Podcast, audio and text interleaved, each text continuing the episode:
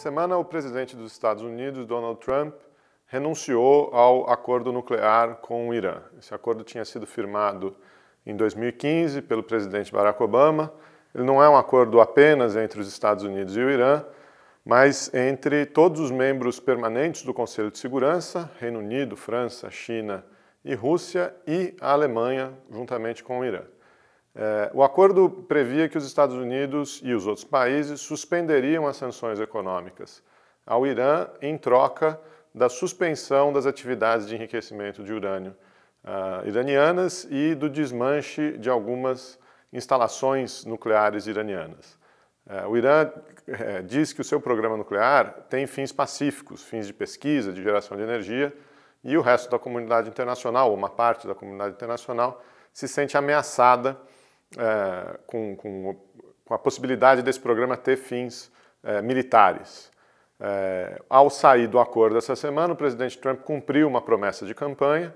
Ele vinha dizendo há muito tempo que esse tinha sido o pior acordo assinado pelos Estados Unidos, mas parece que só ele e os apoiadores dele acham isso. Toda a comunidade de inteligência, os países europeus, a Agência Internacional de Energia Atômica concordavam que o Irã tinha vinha cumprindo com uh, o acordo e que esse acordo era uh, bom né, para a comunidade internacional para evitar a nuclearização do Irã.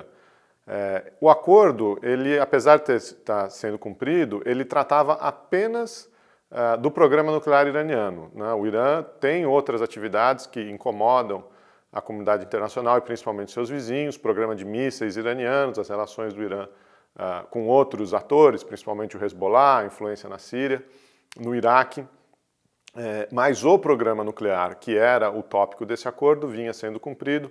Os Estados Unidos saíram unilateralmente é, do acordo. O que, que acontece a partir de agora? Os Estados Unidos é, vão reimpor sanções econômicas ao Irã. É, essas sanções têm um prazo entre 90 e 180 dias para entrar em vigor, e o que acontece é que elas afetam não só as empresas americanas, mas todas as empresas que fazem negócios com o Irã que tenham ativos nos Estados Unidos. Então, isso permite aos Estados Unidos penalizar empresas europeias, chinesas, russas. Por enquanto, o Irã está dizendo que vai continuar no acordo, é, vai cumprir o acordo, é, e os Estados Unidos, a Europa está condenando as posições é, dos Estados Unidos. Né?